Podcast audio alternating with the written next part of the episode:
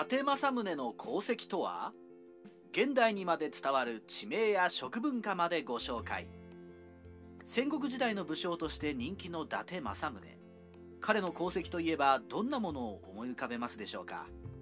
軍事外交的な側面から南欧州の平定。それとも料理などの文化的な面でしょうか？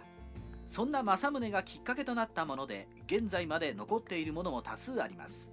今回はそういった政宗の功績をジャンル別に解説していきます。軍事外交的側面苛烈だが成功。簡単に略歴を紹介しながら解説します。幼少の頃から父照宗に英才教育を施されてきた政宗。武道だけではなく学問や文化なども学びます。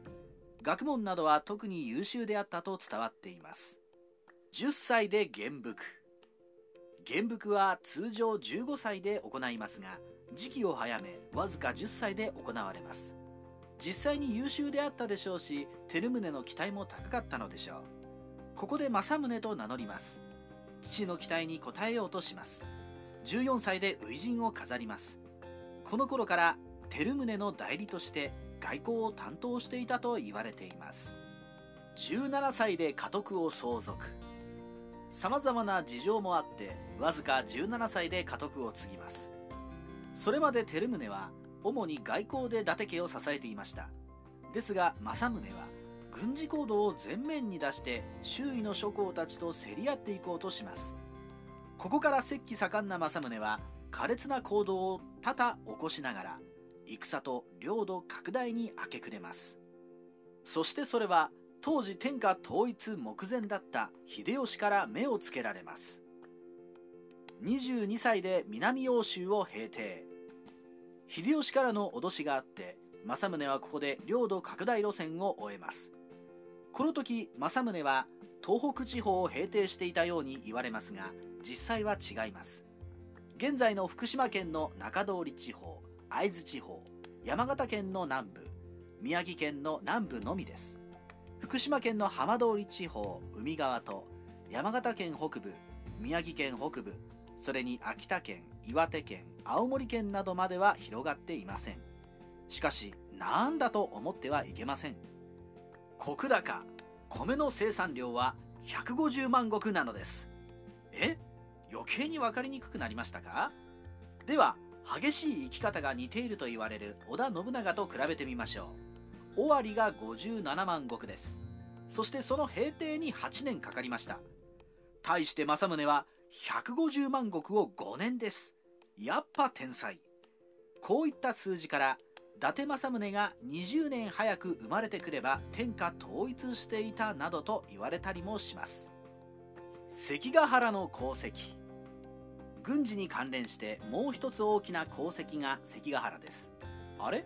達政宗って関ヶ原に参加してたっけ？とお思いの方。お詳しいですね。そうあの関ヶ原には行っておりません。しかしその間に政宗も戦っております。それが通称北の関ヶ原という戦いです。正式には慶長出羽合戦と呼ばれているものですね。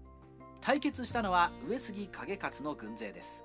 そしてこの戦いには愛の字の兜で有名な直江兼次と歌舞伎者の前田利益刑事も参戦しております。結構豪華な顔ぶれですね。直接対決ではありません。関ヶ原の直前家康は上杉景勝を攻めておりました。ですが石田三成らが挙兵したので西に向かわざるを得なくなります。それで一緒に上杉を攻めていた政宗にこの方面を任せたのです。その時家康は適当な口約束をします。勝って奪った領土はお前のものにしていいから。この言葉に戦に飢えていた政宗は奮起して転戦します。ですが結局この約束は何の間の難癖つけられて2万石だけの画像で終わります。それでも家康の孝行の憂いを断ったという功績は素晴らしいものがありました。政宗はこの後家康に重用されていくこととなるのです。伊達の騎馬鉄砲隊。政宗独自の戦術では騎馬鉄砲隊が取り上げられることがあります。これは騎馬隊が鉄砲を撃つというそれまで誰も考えていなかったものです。小説やドラマなどで描かれる騎馬隊が鉄砲を撃ちながら突撃してくるというあれです。大阪夏の陣で行われたと言われていますが真偽は不明です。また行われたとしてもあまり成功はしていなかったようです。よくよく考えれば馬を走らせながらの発砲は困難です。また馬を止めて騎乗しながらの発砲もおそらく難しいでしょう。ですので実際には騎馬隊に鉄砲を持たせて敵軍に近づいたところで馬から降りて一斉射撃。それに驚き陣形を崩したところに騎馬隊のスピードを利用して突撃するというものだったようです。しかもその突撃する騎馬隊はまた別の通常の騎馬隊であったという説もあります。この戦術のアイデアの元になったのは馬に乗りながら弓を入れるなら鉄砲も撃てるだろうということのようです。ですがやってみたらこれ絶対無理やんという感じだったのでしょう。政宗のアイデアマンという側面が伺えるエピソードなので功績として取り上げさせていただきました。この後政宗は平和な世を作るという家康の考え方に共鳴していきます。徳川家との関係。先ほども書きましたが政宗は家康との交流を深める中で平和な世の中を作るという目標に惹かれていきます。若い頃は天下統一という夢まで持っていました。ですが秀吉や家康それどころか関東には上杉や北条などまだまだ自分よりも大きい相手がいて難しいと感じていました。彼らに対して戦争をやり続けないといけません。悩みの中家康に天下を太平にしたいと言われますこんないつも戦ばかりの国でいいのか？政宗はその言葉で家康の目標に乗ることにします。家康はそれまでの信長や秀吉の失敗を見てより強固な体制づくりをしていきます。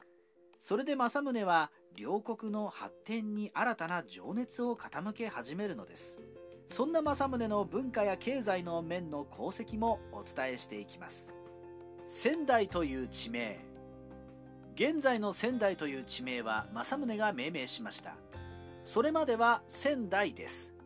古い漢詩から取られており神々の住むところというような意味だそうです。織田信長が岐阜という地名を付けたことに似ていますね。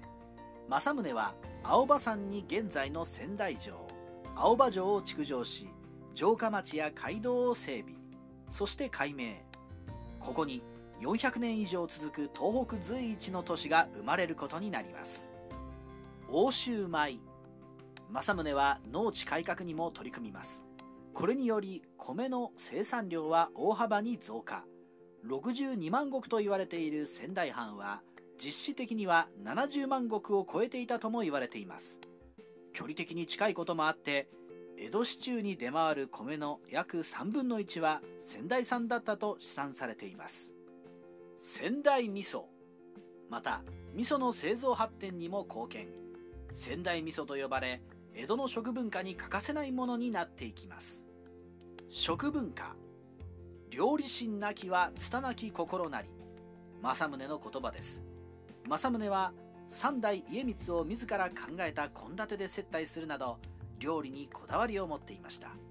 仙台名物の氷豆腐とずんだも政宗が考案したと言われています。こういった食への探求という影響は大きく今も独自の食文化が根付いているのではないかと感じます。ちなみに卵焼きの伊達巻きは政宗が好きだったという文献はありません。豪華な卵焼きということから伊達という言葉を使ったようです。茶道と和菓子。仙台では石州流という茶道が主流です。このきっかけも政宗です。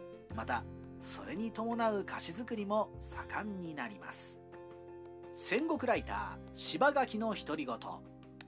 政宗の一生を考えると実は後半生の平和な時代にこそその才能を発揮したとも感じられます。政宗を語る上でその文化にまで才能があったという側面を忘れてはならないのだろうと思います。